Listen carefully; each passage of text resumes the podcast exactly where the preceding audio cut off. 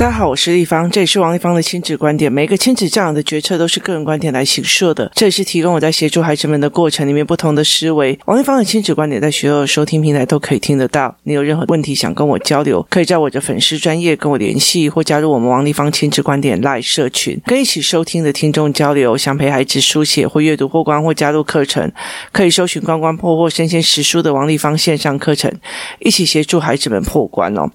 呃，我们今天来讲一件事情哦，就是呃，孩子自己想通哦。在社群里面有人在问说，他的孩子哦，就是直视的算法，就是十位数跟个位数借位的概念，他一直都没有办法换哦。那呃，他就在问说，大家是怎么教？当然，里面有非常多的人哦，提供了非常多的方法。那以现在目前为止，台湾的教科书在教的方式哦，其实我觉得，呃，它其实已经渐渐的兼顾了一种量感的思维模式哦。那其实我的小孩其实也差不多那样子年纪的时候，我一直在做的一件事情就是，呃，例如说他有四十二块，然后我跟他借个十八块。那他要借给我的时候是不够的，所以他必须要把其中的一个十块去换十，换十这个概念，他有没有真实的去经历过或怎么样哦？那很多的时候，其实我觉得我们很快的可以教孩子这个时候该怎么做。A 该怎么做，B 该怎么做，C 该怎么做，D 该怎么做？其实，在亲子教养也是一样哦。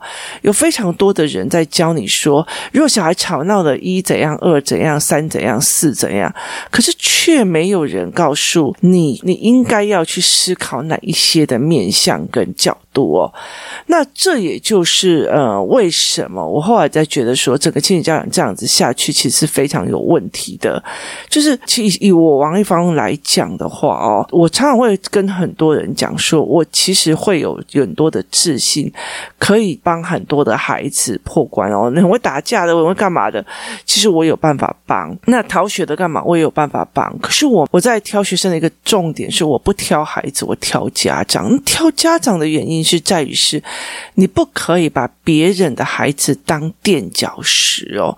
我其实在一个非常重要的一个概念，我后来其实发现有很多老师为了展现他。呃，是对特教或者是对某些小孩特别的有爱心的，可是当这些小孩在伤害其他孩子的时候，他会帮这个小孩讲话，他并不会帮那个受害者讲话。那我觉得对我来讲，其实。我没有办法接受，孩子就是孩子，他伤到人了就是伤到人了，并不能因为说呃怎么样，然后你就没有办法去讲哦。但有很多的人就啊，可是我们家就是比较不会情绪控制啊，你你怎么那么没有同理心哦？我就我的同理心不代表要要求别人家的孩子给你家的打，你了解的意思吗？所以我觉得，如果这个家长讲出了这种话，我就没有办法去接受哦。那。很多的人在这样子的状况里面，他是形成了这样子的原因。我常常跟人家讲说，呃，父母有非常非常多种。有些人来跟你讲说，呃，丽芳我很困难，我的小孩怎样怎样怎样怎样。好，后来其实我慢慢的理解，他根本没有希望这个孩子独立思考，他只是觉得。我要叫得动，我要跟他讲的时候还要叫得动，他不要那么多的反抗，他不要那么多的什么，他并不是想要听孩子讲话，或者是他跟孩子之间是有个思维模式。我觉得这样子思考的父母其实非常非常的危险。为什么？因为你自己想看，我学写字的时候，其实根本没有什么叫做电动削铅笔机，他们一起步就在电动削铅笔机的过程。我学的商学院的会计，我还在做簿记，他们其实已经是电脑系统在看整个盘面了。所以，其实我们起步的知识点就输他们，可是我们却要他们来听我们，这是一件非常危险的事情。所以我常会跟他讲说。要了解一件事，当某一个时段的时候，是孩子引领我们往前，而不是我们真的觉得我已经大学毕业，你才国中生，我我可以教你，其实很难。他思维模式其实已经开始在变，所以我才会一直想叫大家求行。可是父母的心态有很多种，有些人就是想要叫你说，你来帮我这个小孩，我怎么叫都叫不听，我怎么说都说不听。事实上，我很想问他说，那你说的有道理吗？先把自己的道理讲。出来嘛，就是我叫他睡觉，他不愿睡觉啊，然后就一直在想跟我聊天。我就跟他讲一句话说，他真的睡不着，你就真的要逼他睡。小孩现在愿意跟你聊天，他好不容易等到你回家了，可是你回家已经接近睡觉时间了，他好不容易想要跟你聊天，你就叫他闭嘴，赶快睡觉。好，那接下来你国中的时候来跟我讲，我的小孩都不愿意跟我讲话，嘴巴闭得跟蛤蟆一样，很难打开。这个时候，我又要怎么去告诉你？这个时候要把它掰开嘴呢？其实很多的人通常都会站在一个我现在要他做什么的概念去做，而不是真的是他应该要做什么概念在跑哦。那。其实我觉得很多的方式是这个样子。我觉得在很多的概念里面哦，我常常会讲说，如果你的孩子做的某些行为，你都觉得哦，我的孩子就是啊，他就是比较厉害呀，诶，说他臭屁哦，啊，他就是比较厉害呀，谁叫你们比较烂啊，比较怎么样，所以你们就嫉妒啊，就是啊，他就是真的比较厉害。好。那你要这样子说，你真的小孩厉害，我跟你拍拍手。可是问题是你没有必要放任你的小孩去羞辱别人，别人有学习障碍，别人有什么东西，好，你不可以去放任你的孩子去羞辱任何人。那你如果觉得你的孩子比较厉害，说他有资格羞辱任何人，是其他的人烂，我老实告诉你，那我也不要教你这样子的人。所以我常会讲说，我挑的是父母，我挑的从不是孩子，孩子。的事情太好解决了，尤其是父母对的时候。那曾经有一个人就问我说：“那 A 跟 B 为什么我会帮 B，我不帮 A？” 好，就是呢，如果我的小孩伤的人，我觉得啊很丢脸，很抱歉啊，很怎么样？好，呃，两个都显示的抱歉，然后想显示的对不起，然后怎么？那我为什么同样我会帮 A，我不帮 B？那我就其实跟这个妈妈在讲哦。A 的孩子去伤害到人了，他觉得很不好意思，他觉得很困扰。他的困扰在于，我名校毕业的，怎么可以教出这样的孩子？我教出的成绩单都会是一百的、两百的、一百的，我都是满级分的人。我的孩子怎么可以做出这个行为？别人会怎么评价我这一个妈妈的哦？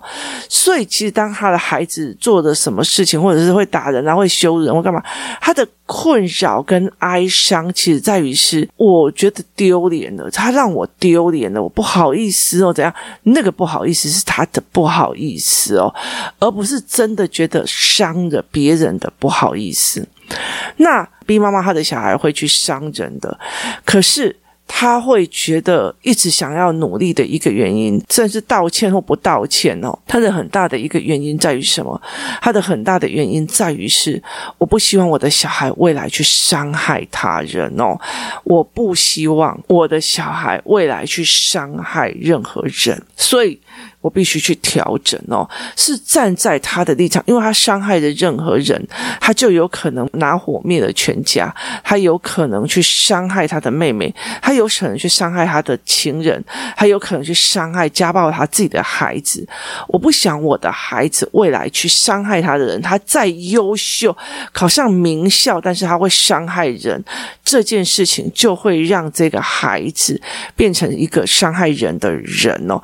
我不想要。因为有任何人因为我的孩子而受伤，所以我想要让这个世界更好。我要想要让我的孩子真的用对的方法去跟人家相处，甚至我的小孩伤了别人了，我就跟人家道歉。我道歉，我也要教哦。那很大的一个原因在于是，我现在真的不知道怎么教他。可是我真的想教，我想教的原因是因为我不想要我的孩子去伤害任何人。好。这个概念我就会受，为什么？因为这个妈妈真的是有人性，就是对他人有人性哦。可是我遇到非常多的妈妈哦。他们其实有一些状况是，尤其是在有成绩或者是有比较，例如说，呃，我的小孩跟我妹的小孩，那我们有比较之后，我就会想尽办法去弄我妹的小孩或怎么样哦。其实我觉得，托过于谁的小孩或谁的小孩，每一个小孩都是一个人哦。其实怎么去站在人的这一个角度思维，是一个非常非常重要的一件事情哦。那呃，最近我在写一个教案叫角色哦。我是一个妈妈，我也是别人家的女儿，我也是别人的老师，我甚至是别人的朋友，我甚至是别人同学。在不同的角色里面，会有不同的思维模式，而不同的思维模式会有不同的想法。在这样子的概念里面，是站在我妈的这个角色里面，她必须要做这件事情哦。所以她不是唠叨，而是她是提醒，因为她是一个妈妈，她会在意我的生死。这件事情是一件非常重要的一个概念。可是孩子其实是没有，我们会觉得站在自己的角色去讲别人。好，那很大的一个点在于是对。我的孩子伤了你的孩子，可是要了解一件事，那是我的孩子，我当然想要当妈妈，可是站在是一个人的立场。A 伤的 B，难道不需要 B 也是一个受害者，而必须要给予道歉跟同情嘛？就是这中间的人性哦。所以，其实，在很多的过程里面，很多的妈妈呃，在可以竞争的角度里面，包括有些小孩哦，我的小孩一百分，你的小孩才几十分，我的小孩怎么样，你的小孩才怎么样？那很大的在这个竞争里面，想要压垮别人的东西，其实是非常非常的多的哦。所以，在这整个过程，其实是呃非常有趣的，所以我在很多的思维模式里面，是妈妈的心态其实决定了非常多的事情。妈妈觉得谁都在欺负我，谁都害我，你怎么都不帮我？她其实是呃心态会影响到孩子的一个人生跟状况哦。那所以其实妈妈。的父母的心态或状况，它会影响很深哦。那我常常在跟这个状况在讲说，好，那我们其实怎么去让这些妈妈们自己想通？必须要很多的思维模式带着他们的想，不是局部的说，我今天要我的小孩考几分，我今天小孩考几分，你的小孩才几分哦。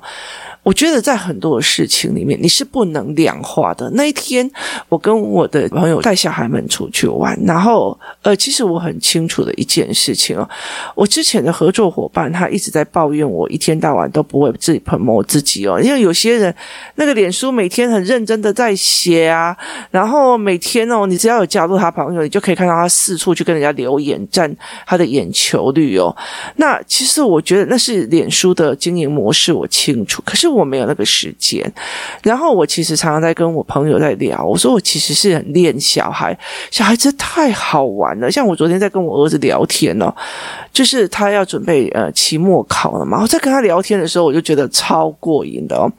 那在这整个过瘾的当下里面，我会觉得跟这小孩聊天太有趣了，而且我真的觉得我终于终于等到这一幕了哦。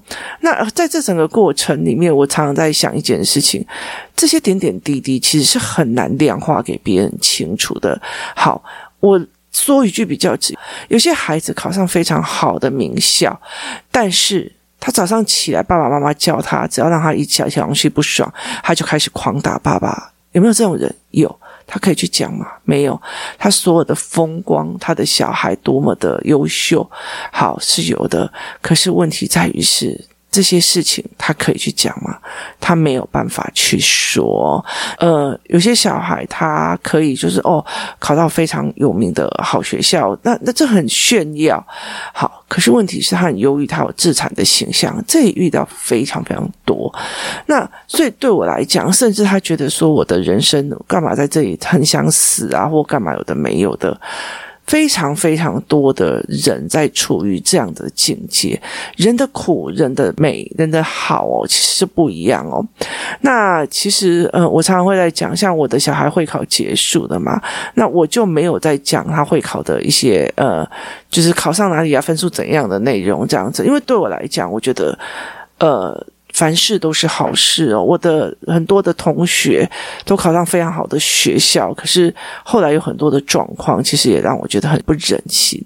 那。其实，在这整个过程，我常常会讲一件事情哦。我的身边，包括看我的贴文，包括看我的文，有些人是学习障碍者，有非常多的孩子是学习障碍，有些是特殊生，有些是自闭症，有些是星星儿，有些是发展迟缓的，然后有些眼睛其实是看不到的孩子。然后我也遇过很多的各种的孩子哦。所以，其实我后来慢慢的在我的发文里面哦，尽量写我跟孩子的对话。对话的原因是在于是希望大家也可以用这样子的模式去跟孩子对话，而且其实孩子如果知识性加进去了以后，或者是思维性加进，你愿意跟他对话，角度对的话，你会觉得。带小孩太有趣，所以我想要引起对话这一方面。可是我觉得在赛成绩赛怎么样怎么样，其实很难。我常常讲说，他们没有什么炫耀的一些成绩或成就，可是我非常享受跟他们在一起，因为那个东西虽然不能量化，不能拿出来当一个名声、一个名气，可是其实我们的幸福只有我们自己最开心。这真的相处的很舒服、很有趣这样子哦。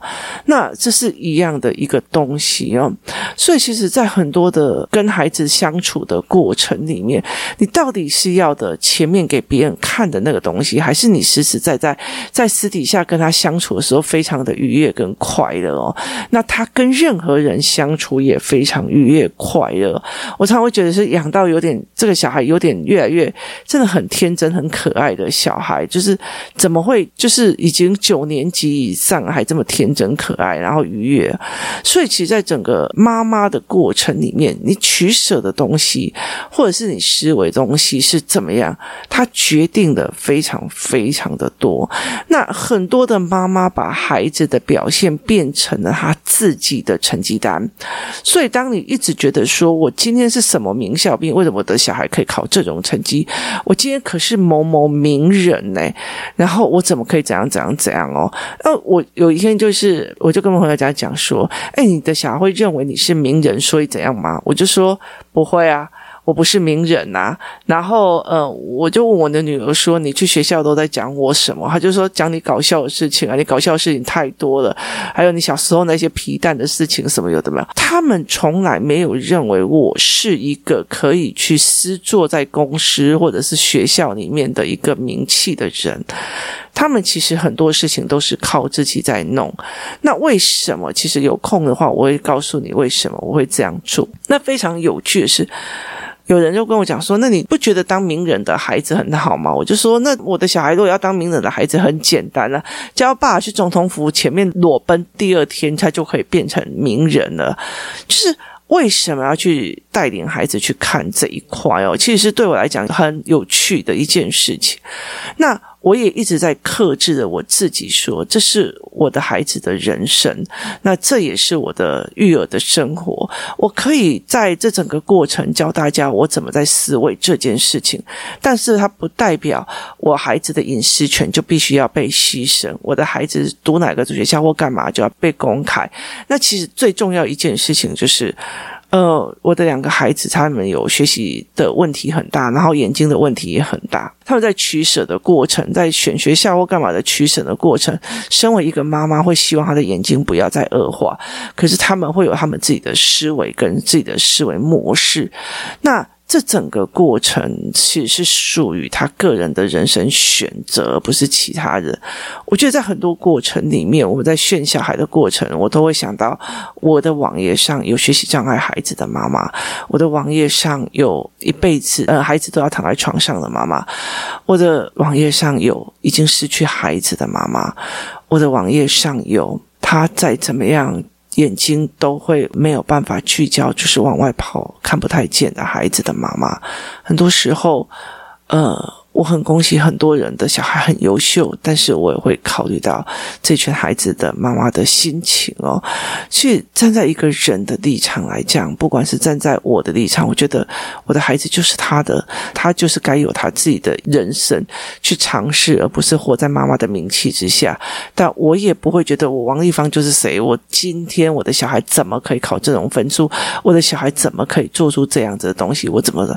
我只告诉我孩子，每个孩子都是人，他就该犯错，就该思考，就是在言语就该表达自己的思维。我也是人，就是该言语、思考、表达，而且不受别人伤害的自由。每一个其他的孩子都一样，所以不代表我的孩子在练习的过程里还有资格去伤害别人的孩子。我的孩子在学习的过程有必要去碾压别人的孩子？这。不是一个我想要的一个过程。每个孩子都是人，当你把所有的东西都抬到人上面来看，是很简单的一件事情，并不是说我今天要做的某一个实验教育的某一些事情，我要做一个某个东西的团体治疗，就我、做爱心啊，请大家过来啊，然后测试我王立芳引发的这一套理论对不对啊？大家怎么好不好？可是这中间我允许了其中一个孩子去伤另外一个孩子。这我没有办法哦。其实我对我来讲没有办法，爱心跟成就其实不是被你拿来比的哦。所以其实在我很多的概念里面哦，其实当妈妈其实开始把孩子当成一个人，这个人在想什么啊？这个人在做什么啊？这个人在用什么？哦，他这个人遇到了哪些困难哦？这样子的角度在看，啊，我儿子怎么可以考这种分数？啊，我以前可是北女的，我今天小孩怎么可以考这个分数？哦，我以前的怎样怎样怎样，他会怎么考这个分数？甚至，哎呀，反正我以前已经才二十分而已了，他现在四十分，已经比我以前优秀了。其实他是人。他学不会，就是学不会，学不会就是痛苦，痛苦就是会难过，就是人。他其实不会因为你小时候考过二十分，他现在考过四十分而洋洋得意。就算他真的说：“哦，我赢我妈妈，我妈妈二十分，我考四十分，他洋洋得意。”我也觉得这个孩子蛮没有同理心的哦。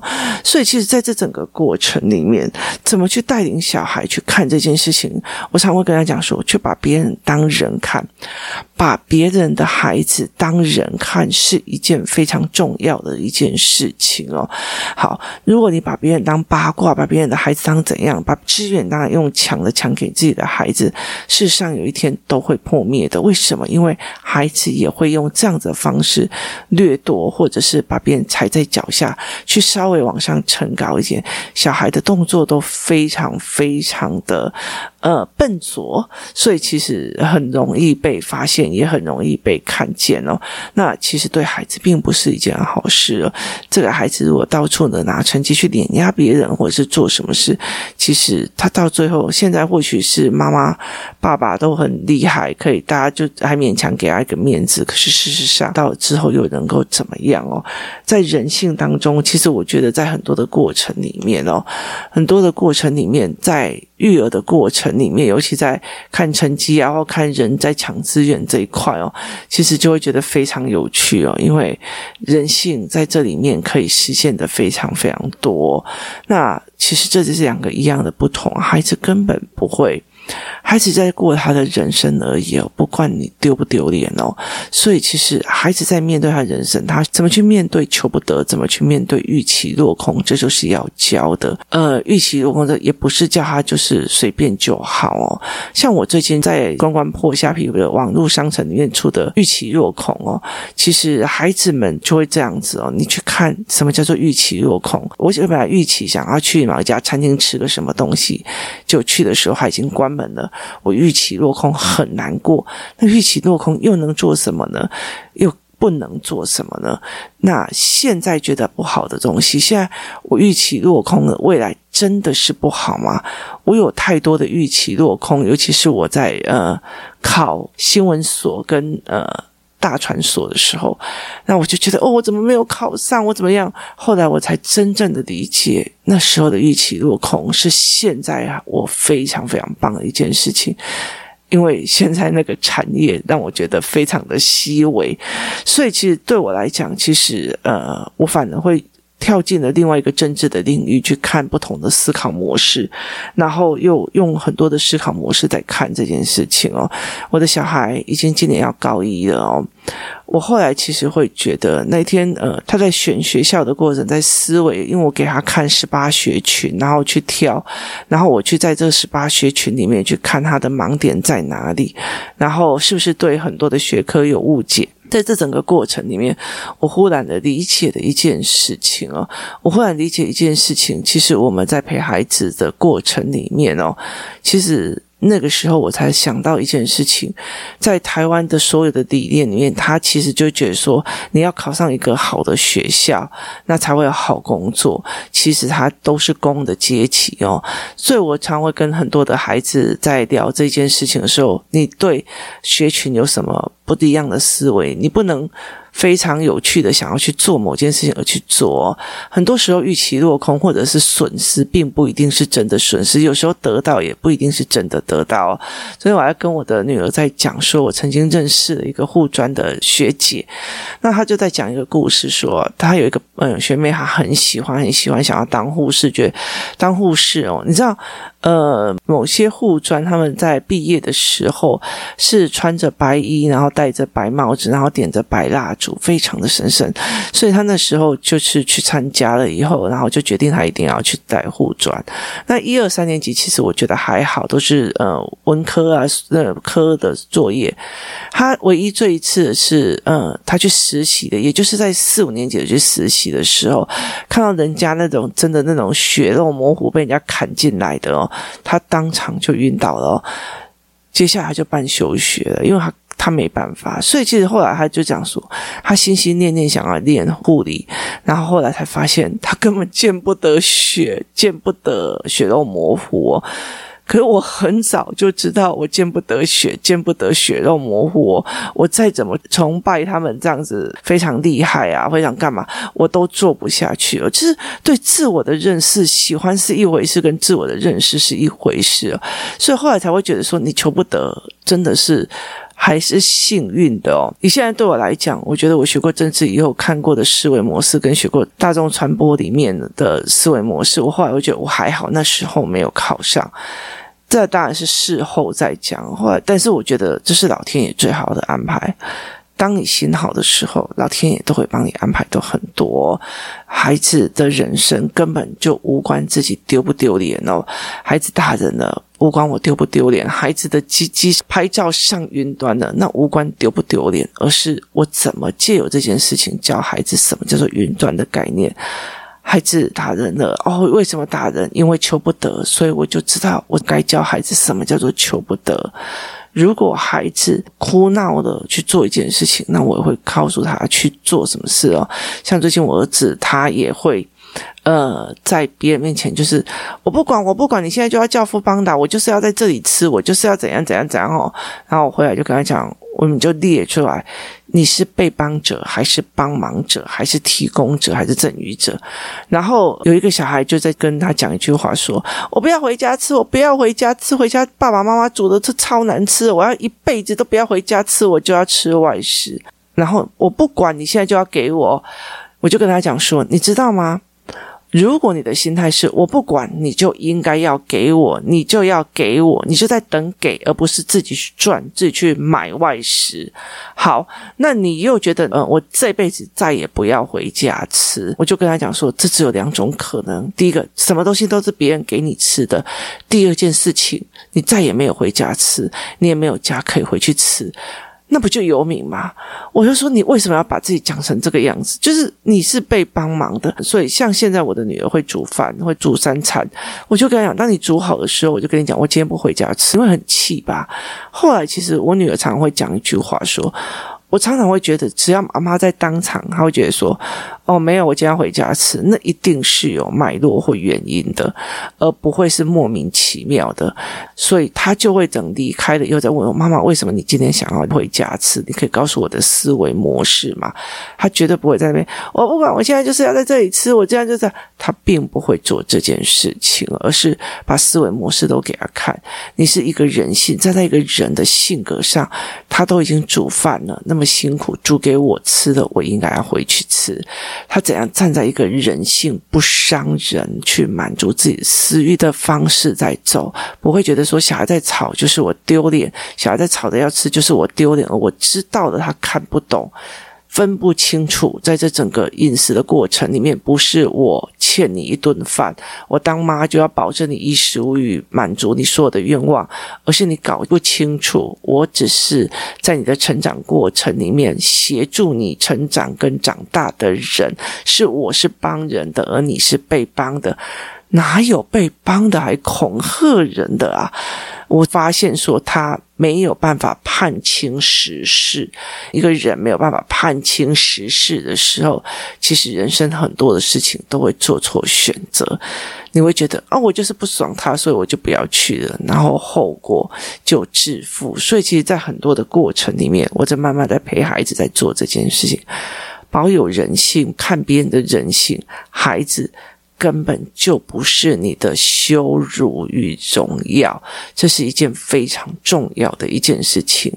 他并不是觉得我的小孩养成这样，我很丢脸，我很失败，而是他本身。就是一个人，他就在这个人生里面学习。当你觉得孩子这样我很丢脸，孩子这样我很得意、很愿意为荣的时候，其实你把你的面子跟孩子的行为绑在一起了。那当你绑在一起，他的人格就并不是一个非常自由的一个人格。很重要的一件事情，在事情的过程里面。保有对所有的人该有的人性是一件非常重要的事。今天谢谢大家收听，我们明天见。